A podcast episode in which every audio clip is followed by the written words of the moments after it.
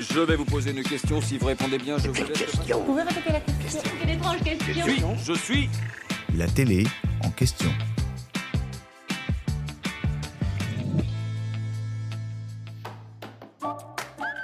Ah, le conseil de Colanta. C'est le moment que préfèrent les téléspectateurs parce que c'est ici que les candidats règlent leurs comptes et que les retournements de situation les plus incroyables se produisent. Le théâtre du conseil, c'est aussi le lieu le plus secret pour le public, là où Denis Brognard excelle dans son rôle de maître du jeu, mais où la lumière des flambeaux ne révèle pas grand-chose. Essayons d'y voir plus clair. À chaque fin d'épisode, les aventuriers se dirigent vers l'endroit où leur destin se joue. Si à l'écran la séquence s'étale généralement sur une quinzaine de minutes, c'est bien plus long dans la réalité.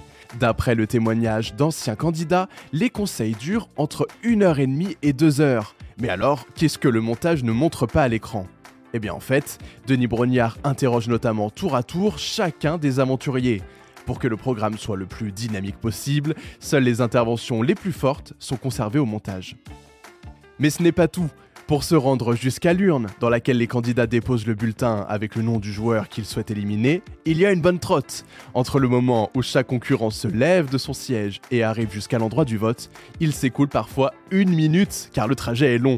L'une des raisons qui explique ça, il faut que l'urne soit éloignée du lieu du conseil pour que les candidats n'écoutent pas les explications de vote de chacun. Vous connaissez ensuite le déroulement du conseil. Chaque personnalité justifie son vote, Denis Brognard demande si l'une d'elles possède un collier d'immunité, l'heure du dépouillement des bulletins arrive, puis celui ou celle qui est éliminé fait son discours d'adieu. Une fois que les caméras sont éteintes, le casting de Colanta ne retourne pas sur son île déserte. Par souci de sécurité, la production évite les déplacements nocturnes. Ils dorment donc sur un camp secondaire sommaire avant de retourner sur le leur le lendemain. J'espère que cet épisode vous a plu.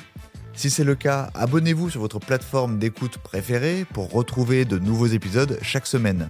Et si vous en voulez plus, découvrez aussi le ciné en question et les séries en question sur les plateformes d'écoute et téléloisirs.fr. À bientôt!